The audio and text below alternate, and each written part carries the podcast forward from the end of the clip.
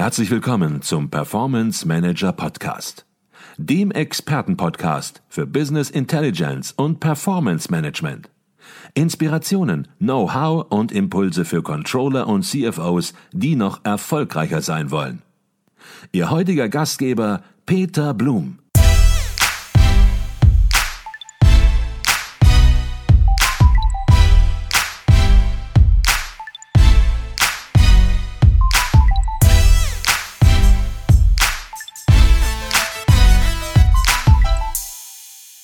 Herzlich willkommen im Performance Manager Podcast. Mein Name ist Peter Blum.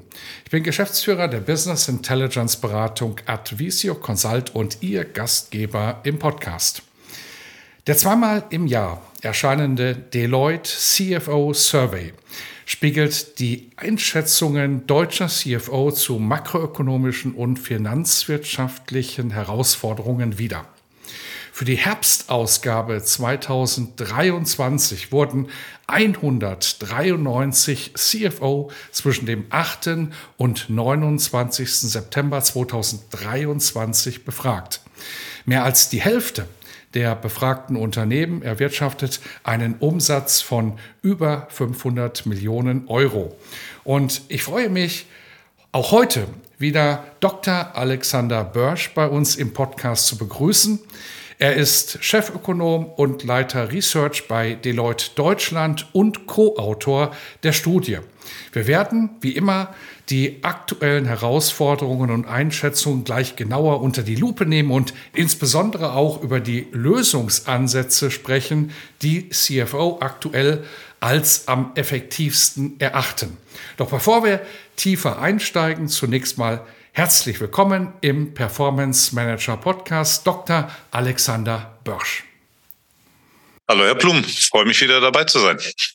Herr Börsch, im Frühjahr haben wir gesprochen, Frühjahr 23, und da war die wirtschaftliche Lage der CFO von, ich sag mal, vorsichtigem Optimismus geprägt. Jetzt haben wir Herbst und im wahrsten Sinne des Wortes herrscht gewissermaßen eine Herbststimmung auch im CFO-Survey. Wie beurteilen die CFO die Geschäftsaussichten ihrer Unternehmen heute und vielleicht auch gehen wir ein bisschen in die Branchen rein. Gibt es da Unterschiede? Ja, Sie haben recht. Wir haben, wir haben eine sehr deutliche Herbststimmung äh, feststellen können. Also wir sehen, dass die Geschäftsaussichten wieder sehr stark im, im negativen Bereich zurückgekehrt sind. Und das ist ein deutlicher Unterschied zum Frühjahr. Im Frühjahr haben wir einen, haben wir einen sehr starken Aufschwung gesehen. Und ich glaube, das hat so mit, mit, mit zwei großen Themen zu tun. Im Frühjahr gab es die Hoffnung, äh, dass die Inflation zurückgeht und dass wir von den Zinsen her ähm, schon den Höhepunkt bald sehen würden. Also da war die Erwartung im Sommer, im Sommer können wir so ein Zinsende sehen. Und die zweite Hoffnung war, wir haben ja damals im März, April befragt, dass nach der Öffnung von China die chinesische Wirtschaft äh, einen sehr starken Rebound hinlegt. Jetzt ist es Herbst. Ähm, wir wissen, dass äh, beides sich nicht bewahrheitet hat, wie gehofft. Die chinesische Wirtschaft hat Probleme. Ähm, auch der Zinsanstieg äh, ist jetzt noch eine ganze Weile weitergegangen. Das heißt, hier gibt es so ein bisschen ähm, würde ich mal sagen, enttäuschte Hoffnungen, was die gesamtwirtschaftliche Lage äh, angeht. Und deswegen sehen wir eine schlechtere Stimmung der CFOs, auch weil wir sehen, dass ja konjunkturell das zweite Halbjahr deutlich schlechter gelaufen ist, als, als allgemein erwartet worden war. Was wir sehen, sind tatsächlich äh, sehr deutliche Industrieunterschiede. Man kann sagen, dass in einigen Industrien ähm, sieht es besonders düster aus. Das trifft vor allem auf die Baubranche zu, die natürlich unter den, den hohen Zinsen sehr stark leidet. Und auch für die Auto- und Maschinenbauindustrie, beide sehr pessimistisch gestimmt. Hat sicherlich damit zu tun, dass natürlich auch wenig Impulse aus, aus China und den, und den USA äh, im Moment kommen. Das heißt, unterschiedliche Treiber, die wir hier haben, wo es noch relativ gut aussieht, ähm, auch im negativen Bereich, aber deutlich besser, ist so äh, der Bereich Handel und äh, Konsumgüter. Mhm. Also eine Situation, wie wir es eigentlich schon über die letzten Jahre erleben. Man hat Erwartungen und ja, am Ende entscheidet ein halbes Jahr darüber, dass plötzlich wieder alles anders ist und man sich komplett neu einstellen muss. Und so sieht es auch mit den Risiken aus. Die CFO, die achten natürlich besonders auch auf die Risiken. Und die Risiken, ja, die sind nicht ständig neu, aber die Prioritäten, auf die man entsprechend äh, ja, reagieren will, auf die Risiken, die sind dann doch immer anders. Was sind momentan die Top-Risiken, die die CFO sehen für ihre Unternehmen? Ja, ganz weit oben stehen die arbeitsmarktbezogenen Risiken. Das heißt, der Fachkräftemangel, das ist eigentlich fast schon Dauerbrenner. Wir sehen das seit, seit fünf, sechs Jahren als, als eines der Top-Risiken. Jetzt wieder ganz oben. Äh, dicht gefolgt von äh, steigenden Lohnkosten, also auch hier ähm, natürlich auch eine Folge der, der engen Arbeitsmärkte, die wir ja nach wie vor trotz der Rezessionssorgen äh, sehen. Das ist das, was die CFOs am, am, am stärksten umtreibt. Die geopolitischen Risiken äh, haben die letzten eineinhalb Jahre dominiert. Die sind jetzt wieder etwas zurückgegangen. Da darf man sich allerdings äh, nicht täuschen, weil wenn man so ein bisschen genauer reinschaut, sieht man, dass die geopolitischen Risiken für die großen, für die exportorientierten Unternehmen äh, tatsächlich nach wie vor die wichtigste Risikoart sind. Das heißt, es ist jetzt für die für die kleineren Unternehmen etwas weniger bedrohlich geworden. Für die großen ähm, hat sich äh, im Bereich geopolitische Risiken wenig verändert. Und ich glaube, wie gesagt, so diese diese beiden Bereiche Geopolitik plus Arbeitsmarkt sind ganz oben plus äh, natürlich noch so ein paar Themen, die mit Rezessions zu tun haben, Sorge vor sinkender Nachfrage, vor allem in den konsumnahen Bereichen. Mhm. Und all die Risiken, und da gibt es natürlich noch viel mehr, als Sie gerade angesprochen haben, und Sie führen die natürlich auch im CFO-Survey auf, den man, vielleicht kann man das an dieser Stelle schon mal sagen, natürlich auch ja, kostenlos sich runterladen kann von der Deloitte-Webseite. Äh, Wir werden gleich noch den Link von Ihnen hören und natürlich ihn dann auch in den Shownotes verdrahten. Die Risiken, die führen dann natürlich auch dazu, dass handfeste Kenngrößen sozusagen davon beeinflusst werden. Umsatz, operative Margen, Investitionen und äh, Beschäftigung. Und wie sehen die CFO hier die Entwicklung der ja, relevanten Kenngrößen für jedes Unternehmen? Ja, die CFOs sehen für ihr eigenes Unternehmen, also in der Planung, erwarten sie einen Rückgang in, in allen diesen Kenngrößen. Ähm, der Umsatz soll zwar nach wie vor im positiven Bereich bleiben, allerdings äh, starker Rückgang vor allem bei den operativen Margen, der jetzt auf Sicht von von zwölf Monaten ähm, erwartet wird. Da spiegeln sich jetzt auch sicher diese diese unsichere weltwirtschaftliche Lage wieder und die die eben angesprochenen Risiken. Was ganz bemerkenswert ist, tatsächlich die Einstellungsbereitschaft und die Investitionsbereitschaft gehen auch zurück und sind jetzt wieder so ganz leicht im negativen Bereich. Allerdings sind die sehr viel stabiler wie die, wie die anderen Indikatoren. Das heißt also, da spiegelt sich auch noch diese, diese große Arbeitsmarktstärke im Moment wieder und die, die, die Enge der Arbeitsmärkte und die CFOs halten zumindest in, in großen Teilen an, an ihren Investitionsplanungen fest. Mhm. Jetzt hatte ich gerade gesagt, der Survey, der kann kostenlos runtergeladen werden von Ihrer Webseite. Haben Sie den Link zufällig im Kopf oder wie man ja am schnellsten dahin navigieren kann?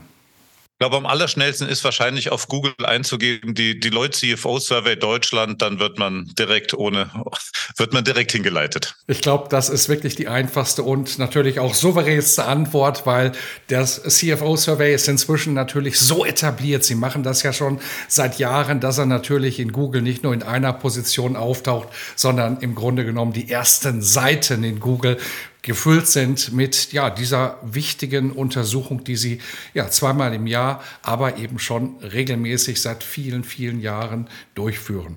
Jetzt ist es so, die CFO schauen sich natürlich nicht nur die Kennzahlen an und sind erstaunt, wie sie sich entwickeln, sondern sie entwickeln natürlich auch Geschäftsstrategien ähm, und Maßnahmen. Was sind das für Geschäftsstrategien, die in den nächsten Monaten Priorität haben? Ja, auch bei den Geschäftsstrategien spiegelt sich die Unsicherheit und die Risiken wieder, die wir da äh, momentan im externen Umfeld sehen. Das heißt, Kostensenkungen ist ganz klar die Priorität Nummer eins. Jetzt muss man sagen, CFOs schauen natürlich immer auf die Kosten. Das heißt, Kostenmanagement, Kostensenkungen sind immer ganz weit oben bei, bei, bei, bei den Geschäftsstrategien. Diesmal ist allerdings der Abstand nochmal noch, noch mal deutlich äh, gewachsen. Das heißt, das ist etwas, äh, was quer durch die Unternehmenslandschaft sich zieht. Wir sehen allerdings auch, auch hier gibt es wieder Unterschiede. Also es gibt durchaus noch Branchen, die jetzt einen stärkeren Fokus nochmal auf organisches Wachstum legen. Das ist beispielsweise in der Konsumgüterindustrie der Fall. Es gibt auch Branchen, die auch nochmal einen sehr viel stärkeren Fokus als der Durchschnitt auf Innovation legen. Das ist in der Technologie Industrie äh, sehr verbreitet. Aber so generell über alle Unternehmen hinweg sind, ist es tatsächlich Kostensenkungen, Kostenmanagement, um auch äh, zu gucken, wie sich jetzt die, die, die externe Lage weiterentwickelt. An dieser Stelle eine kurze Unterbrechung in eigener Sache. Wir bei Advisio erweitern unser Consulting-Team. Wenn Sie Business Intelligence Tools und Projekte in der Praxis erleben möchten, dann werden Sie Teil unseres Teams und bewerben sich als Consultant, Junior Consultant oder auch für ein Praktikum. Alle Informationen finden Sie unter www.advisio.de slash Karriere. Ich freue mich auf unser Kennenlernen und weiter geht's im Podcast. Mhm. Kostensenkungen, Kostenmanagement führt dann natürlich auch dazu, ja, dass sich der operative Cashflow erhöhen soll. Das ist natürlich auch ein ganz wichtiger Punkt, eine Priorität, den CFOs setzen. Und was ich auch sehr spannend fand, es wird wieder verstärkt auf organisches Wachstum gesetzt. Es geht nicht nur darum, neue Märkte zu erschließen ähm, oder Firmenzukäufe zu organisieren, das spielt auch noch eine Rolle, aber ist deutlich in der Priorität zurückgegangen. Vielleicht können Sie dazu noch etwas sagen. Ja, es ist, es sind generell kann man sagen, wenn man so ein bisschen die Strategien in, in offensiv und defensiv mal so eingruppiert, kann man sehen, dass so diese defensiven Strategien natürlich in der derzeitigen Lage stark dominieren. Das heißt allerdings jetzt auch nicht, dass die offensiven Strategien total abstürzen. Sie haben das organische Wachstum erwähnt. Das geht leicht zurück, ist aber noch relativ stabil. Tatsächlich ist auch die die M und die M&A Planung ähm, tatsächlich äh, relativ äh, stabil. Geht alles eher leicht zurück. Was wir eher sehen, ist nochmal so so noch mal so ein stärkerer Aufschwung für die für die defensiven Strategien. Das heißt, ich glaube, man, man man hält an der strategischen Positionierung grundsätzlich fest shiftet jetzt allerdings, sagen wir mal so, den, den, den Fokus nochmal Richtung, Richtung Defensiv- und Kostenmanagement. Sprechen wir über die Investitionen und vielleicht bevor wir über die einzelnen Bereiche in einem Unternehmen sprechen, in die verstärkt investiert werden soll, sprechen wir zunächst mal über die Investitionsschwerpunkte in geografischer Sicht. Und Sie hatten ganz am Anfang schon die geopolitischen Risiken angesprochen und natürlich haben wir auch darüber hinaus natürlich noch unterschiedliche Marktsituationen in unterschiedlichen Regionen und Ländern. Was sind die Investitions Schwerpunkte geografisch gesehen in den nächsten ja, drei bis fünf Jahren? Ja, da gibt es ganz interessante Verschiebungen. Sie, Sie haben es ja eben erwähnt, wir machen den Survey schon äh, eine Weile, seit, äh, seit ungefähr elf Jahren. Und wir fragen auch immer regelmäßig nach den Investitionsschwerpunkten. Und wenn wir vor der Corona-Pandemie gefragt haben, war immer China ganz, ganz weit oben. Ähm, das hat sich jetzt sehr deutlich geändert, woran man auch sieht, dass dieses ganze Thema De-Risking, Decoupling mehr als eine Diskussion ist, sondern tatsächlich in den, in den unternehmerischen Strategien angekommen ist. Und was wir jetzt mittelfristig sehen ist, und da ist es wahrscheinlich besonders interessant, auf die exportorientierten äh, Unternehmen zu gucken, die da natürlich eine, eine andere Schwungmasse haben. Da sehen wir drei Länder ganz weit oben. Äh, das ist die USA, ähm, vor allem für die, für die Chemieindustrie und fürs verarbeitende Gewerbe sehr interessant. Sehr gleich auf mit dem Heimatstandort, äh, also Deutschland. Also da gibt es äh, genau äh, denselben Anteil von Firmen, die in Deutschland und USA investieren wollen. Interessant ist, dass sehr knapp dahinter schon Indien kommt. Ähm, das heißt, wir sehen hier, dass wir so ein Shift äh, tatsächlich von China nach Indien hier, hier rein interpretieren können. Indien war vor fünf Jahren noch ein sehr untergeordnetes Ziel und ist jetzt sehr, sehr stark im Fokus der, der exportorientierten Unternehmen. Das heißt, wir sehen ja auch so eine, so eine neue Anordnung der, der Auslandsinvestitionen, die sich, die sich hier entwickelt. Mhm. Jetzt hören natürlich ganz viele CFO unseren Podcast, Controllerinnen und Controller, CEOs, CIOs und die fragen sich natürlich auch nicht nur, in welche Regionen wird investiert, sondern ja, in welche Bereiche gehen die Unternehmen, die im CFO-Survey teilnehmen, entsprechend rein.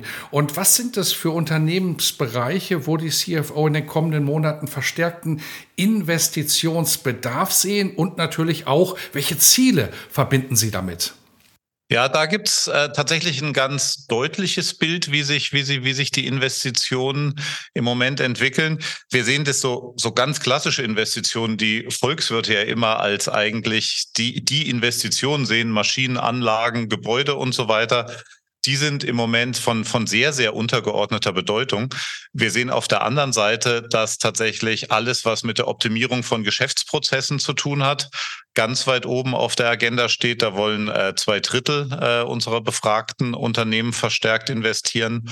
Und der zweite, der zweite Teil äh, ist, sind digitale Investitionen, also Daten, Software, Webaktivitäten.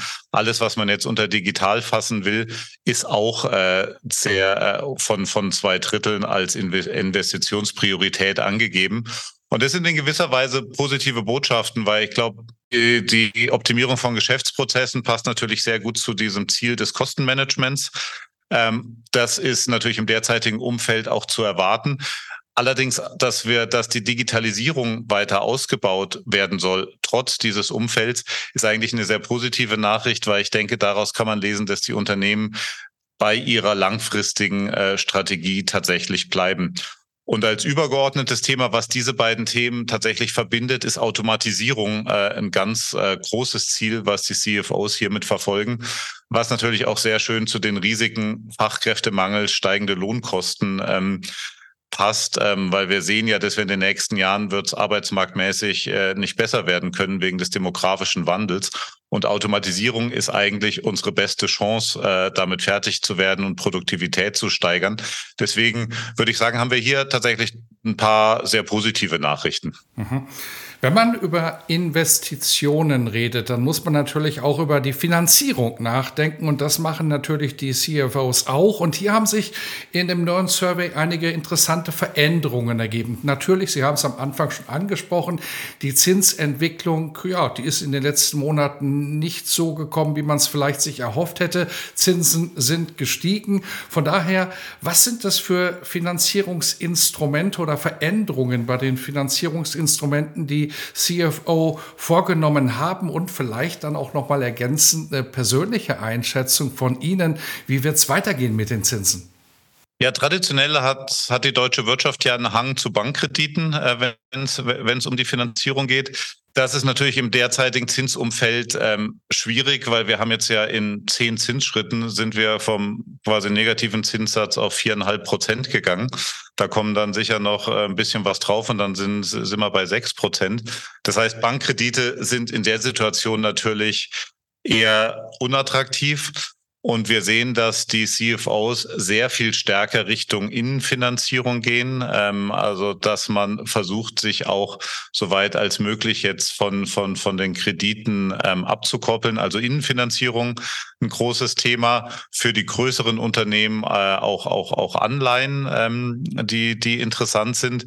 Und generell sehen wir vielleicht, sagen wir mal, eher auf niedrigem Niveau äh, tatsächlich noch ein Interesse an alternativen Finanzierungsformen, Leasing, äh, Factoring und so weiter, um zu gucken, wie, wie, wie kann man da vielleicht auch noch anders äh, die Finanzierung sicherstellen. Wenn es um die Frage geht, wann, wann gehen die Zinsen wieder zurück, ähm, das, das ist natürlich so ein bisschen die Gretchenfrage auch für die Konjunktur im nächsten Jahr, weil die wird extrem davon abhängen, wann und wie viel die Zinsen zurückgehen, weil das natürlich dann gleich auf die Realeinkommen und die Konsumnachfrage wirkt. Ich glaube, Realistischerweise kann man damit rechnen, wenn die Inflation sich so entwickelt, wie wir das im Moment sehen. Im Moment geht es ja zurück. Im Dezember werden wir wegen Basiseffekten wahrscheinlich wieder einen, Anstieg sehen. Aber wenn das alles so kommt, denke ich, kann man schon davon ausgehen, dass wir so ab Mitte nächsten Jahres die ersten Zinsschritte sehen könnten. Natürlich immer unter der Voraussetzung Geopolitik äh, und äh, dass sich Energiepreise und dass sich die Inflation auch tatsächlich so entwickelt. Aber ich glaube, das, das wäre so mein Zeithorizont, ab dem man über sinkende Zinsen äh, tatsächlich nachdenken könnte und sie erwarten kann. Mhm. Und ich habe aufmerksam zugehört, das werden alle hier gemacht haben. Und Sie haben zwischendurch auch mal etwas von 6% gesagt. Das heißt, es ist noch lange nicht der Weg nach unten oder auch keine Stagnation, sondern es kann auch zwischendurch noch mal etwas nach oben gehen. Wie es genau sich entwickelt, werden wir dann entsprechend im Frühjahr ja. respektive im Herbst nächsten Jahres sehen. Sie möchten dazu noch etwas sagen? Ja. Nur, nur vielleicht kurz zur Klarstellung, die sechs Prozent waren jetzt nicht auf die Leitzinsen gemünzt. Es war eher, dass wir im Moment viereinhalb Prozent haben. Wenn man dann Bankkredit tatsächlich aufnimmt, dann ist man eher bei sechs Prozent. Ich würde, ich würde jetzt nicht erwarten, dass die Zinsen tatsächlich in der Eurozone noch nach oben gehen. Ich glaube, wir haben das Plateau erreicht. Ich denke, dass die EZB jetzt wirklich erstmal abwartet, dass die Zinsschritte wirken. Mhm, okay, das ist eine spannende Aussage und eine spannende Einschätzung. Und das besonders Spannende ist natürlich, dass wir im nächsten Jahr dann auch wieder im Frühjahr miteinander sprechen werden. Und dann werden wir genau gucken, was passiert ist. Aber man muss eben auch den Mut haben, mal klare Aussagen zu machen, ohne natürlich, und das haben wir noch nie gemacht, irgendwo in einer Euphorie oder in einem besonderen Pessimismus zu verfallen, sondern eben eine klare Beurteilung der Situation nehmen. Sie vor aus Ihrer persönlichen Einschätzung. Einschätzung und natürlich auf Basis klarer Fakten. Sprechen wir noch mal über die Investitionen und da hatten Sie eben ja gesagt, Digitalisierung und Optimierung, das steht ganz oben auf der Agenda und jetzt gibt es natürlich seit einiger Zeit ein Thema, das haben Sie im aktuellen Survey natürlich auch besonders unter die Lupe genommen und das ist die generative KI. Wie sieht es bei diesem Thema aus?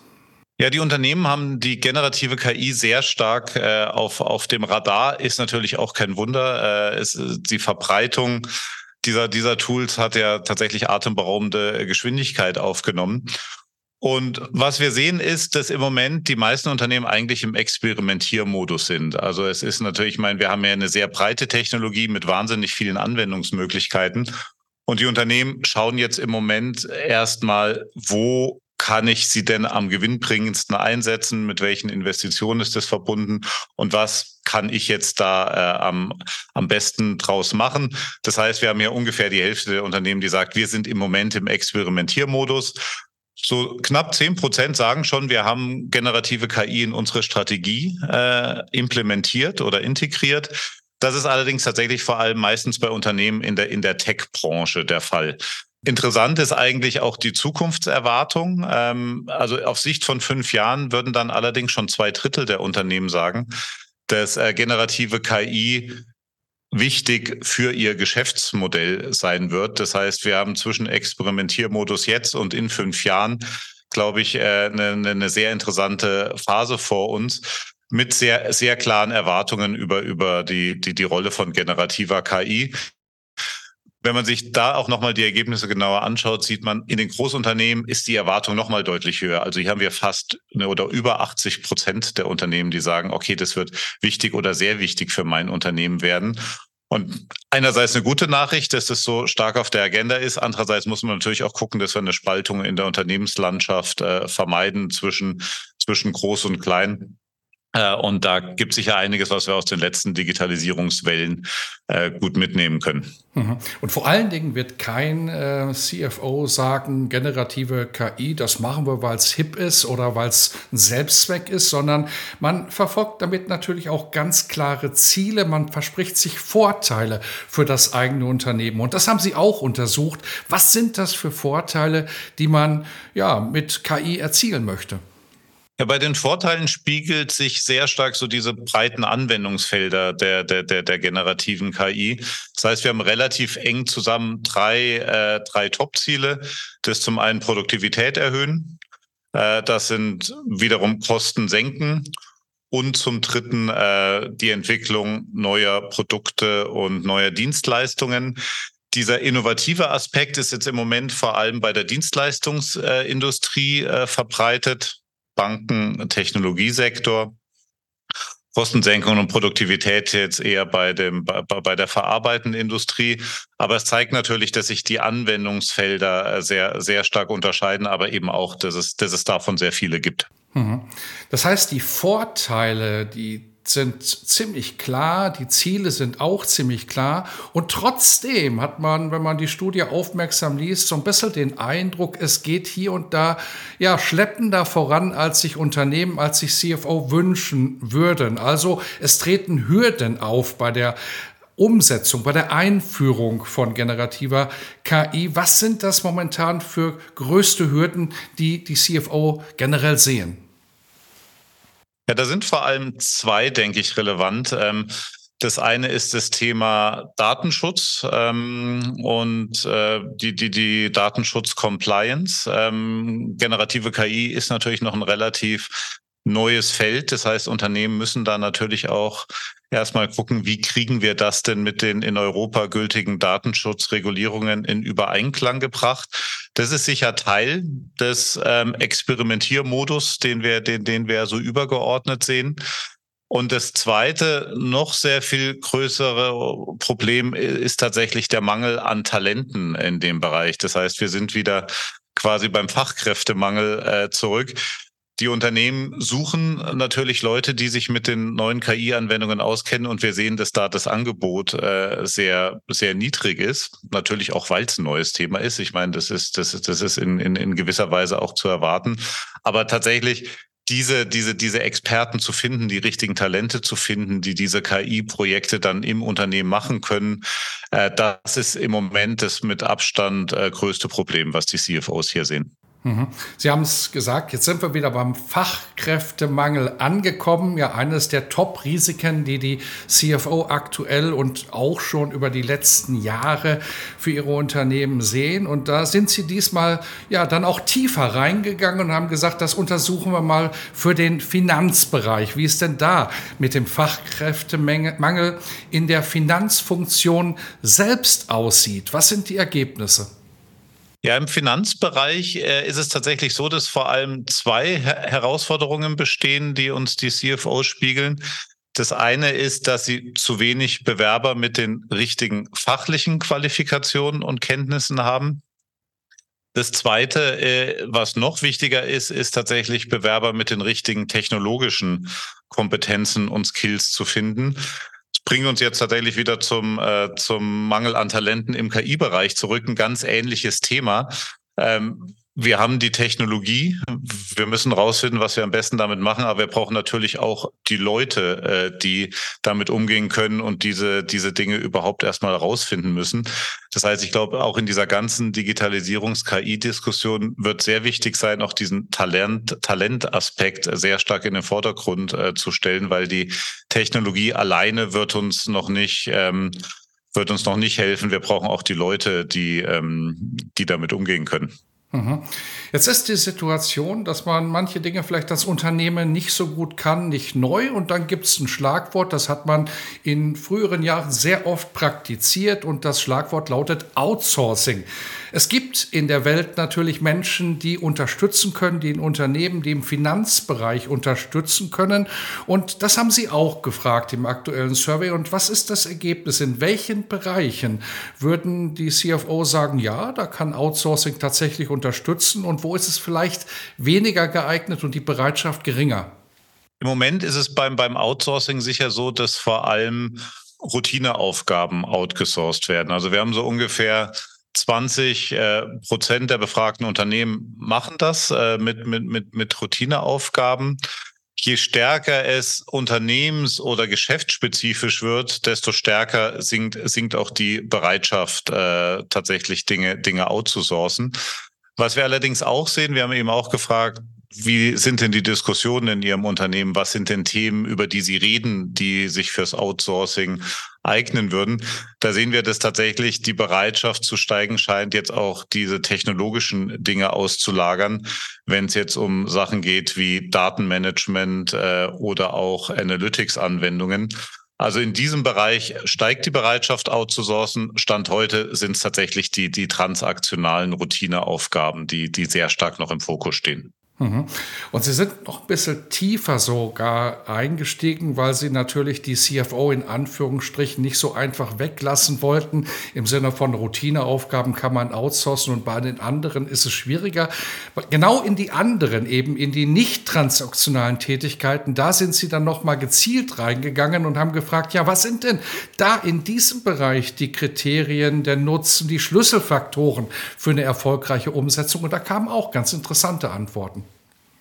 Ja, also vielleicht, wenn man kurz mit den, mit den Vorteilen äh, anfangen, die die CFOs da sehen, da war nämlich ein überraschendes Ergebnis dabei und das war, es geht nicht so sehr um Kosten, es geht nicht so sehr um Kosteneinsparungen, was man ja vielleicht ähm, erwarten äh, könnte, sondern es geht sehr stark um die flexible Skalierbarkeit äh, dieser Lösungen. Das heißt, Flexibilität beim Outsourcing ist ein ganz, ganz wichtiger Punkt äh, für die CFOs, äh, der auch tatsächlich deutlich, deutlich wichtiger ist wie Kosten.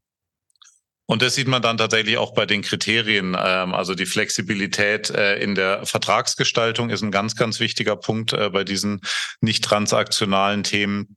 Genauso auch, ähm, und das ist dann sehr interessant, dass erwartet wird, dass dann auch ähm, neue Ideen äh, ins Unternehmen kommen, dass Innovationen ins Unternehmen kommen. Also dass es nicht nur eine ein Outsourcing ist einer klar definierten Aufgabe, die jetzt woanders erledigt wird, sondern dass da auch erwartet wird, dass Feedback kommt, Innovation und und eben neue Ideen. Also es hat von daher ist es dann sicher ein, ein anderes Spielfeld wie bei den transaktionalen Aufgaben. Gucken wir zum Abschluss des Podcasts noch etwas in die Glaskugel und da interessiert mich Ihre persönliche Einschätzung und das wird nicht einfach werden, da eine Antwort zu geben, weil wir haben in den letzten Jahren ja erlebt, wie es auf und ab geht. Da ist keine Konstanz mehr in gewisser Weise drin in der Erwartungshaltung der CFO. Im Frühjahr sieht es schon wieder anders aus als im Herbst und dann im Frühjahr schon wieder anders. Aber was ist Ihre persönliche Einschätzung, wenn Sie heute sozusagen sozusagen schon die großen Überschriften formulieren müssten als Executive Summary für das Frühjahr 2024. Bin gespannt, ob Sie sich trauen, da ein bisschen was rauszulassen aus Ihren Gedanken. Ja, tatsächlich keine, keine ganz einfache Aufgabe, weil, wie Sie sagen, ich meine, es ist extrem schwierig geworden. Das Umfeld für Unternehmen ist sicher volatiler und unsicherer wie, wie jemals. Wir hatten Corona, wir haben Kriege in der Ukraine, jetzt haben wir einen Nahostkonflikt, wir haben auch eine Technologieauseinandersetzung USA, China. Also die Komplexität ist extrem gestiegen und wir sehen das wirklich in den letzten Jahren ein extrem ausgeprägtes Auf und Ab auch bei den Geschäftsaussichten. Ich meine, es gäbe jetzt viele Überschriften, die ich, die ich mir wünschen würde für ein, für, für, für ein Frühjahr ich, ich glaube, eine davon wäre vielleicht, dass, dass CFOs Kurs halten. Ähm, weil ich glaube, in diesem sehr unsicheren Umfeld lässt man sich natürlich leicht beeinflussen, dass man vielleicht ähm, Dinge aufschiebt, dass man vielleicht Investitionen nicht tätigt, dass man eher eine abwartende Haltung einnimmt. Und ich glaube, das ist in diesen Zeiten macht es wenig Sinn. Ähm, ich glaube allerdings, dass die Ergebnisse von dem Survey zeigen, dass die CFOs, was so Digitalisierung, Investitionen angeht, tatsächlich äh, ihre, ihren Kurs verfolgen. Und ich erwarte jetzt nicht unbedingt, dass die Lage sich beruhigt äh, bis, bis Frühjahr oder generell nächstes Jahr. Deswegen wäre sicher eine schöne Überschrift, dass sie Kurs halten, eine klare Strategie haben und die auch durchziehen. Und ich glaube, das ist auch eine sehr gute Antwort, denn wenn man CFOs beobachtet, auch in vielen mittelständischen Häusern, gehobenen mittelständischen Häusern und anderen großen Konzernen, aber auch ja Menschen in der Finanzfunktion, Controllerinnen und Controller, dann haben die die Dinge eigentlich sehr, sehr gut im Griff, entwickeln Dinge trotzdem noch permanent weiter, reagieren nicht nur, sondern agieren mit ihren Instrumenten auf die Herausforderungen und sind meines Erachtens, so wie Sie es ausgedrückt haben, ziemlich gut auf Kurs und machen das ziemlich gut. Also von daher eine Antwort, die gar nicht möglich ist, haben sie gar nicht gegeben. Aber sie haben, glaube ich, etwas sehr, sehr Richtiges eben zur Position des Finanzbereichs auch gesagt, die sich sehr gut behauptet in schwierigen Zeiten. Das war Dr. Alexander Börsch, Chefökonom und Leiter Research bei Deloitte Deutschland. Wir haben über den CFO-Survey im Herbst 2023 gesprochen. Er ist Co-Autor der Studie. Die Studie ist über die Deloitte-Webseite kostenlos verfügbar, enthält spannende Informationen. Wir haben hier nur die Highlights herausgestellt. Wir werden den direkten Link auch in den Show Notes verdrahten. Und ich freue mich auf die Fortsetzung des Gespräches dann im Frühjahr 2024. Herzlichen Dank für Ihren Beitrag heute im Herbst 2023. War mir ein Vergnügen, freue mich auch aufs Frühjahr.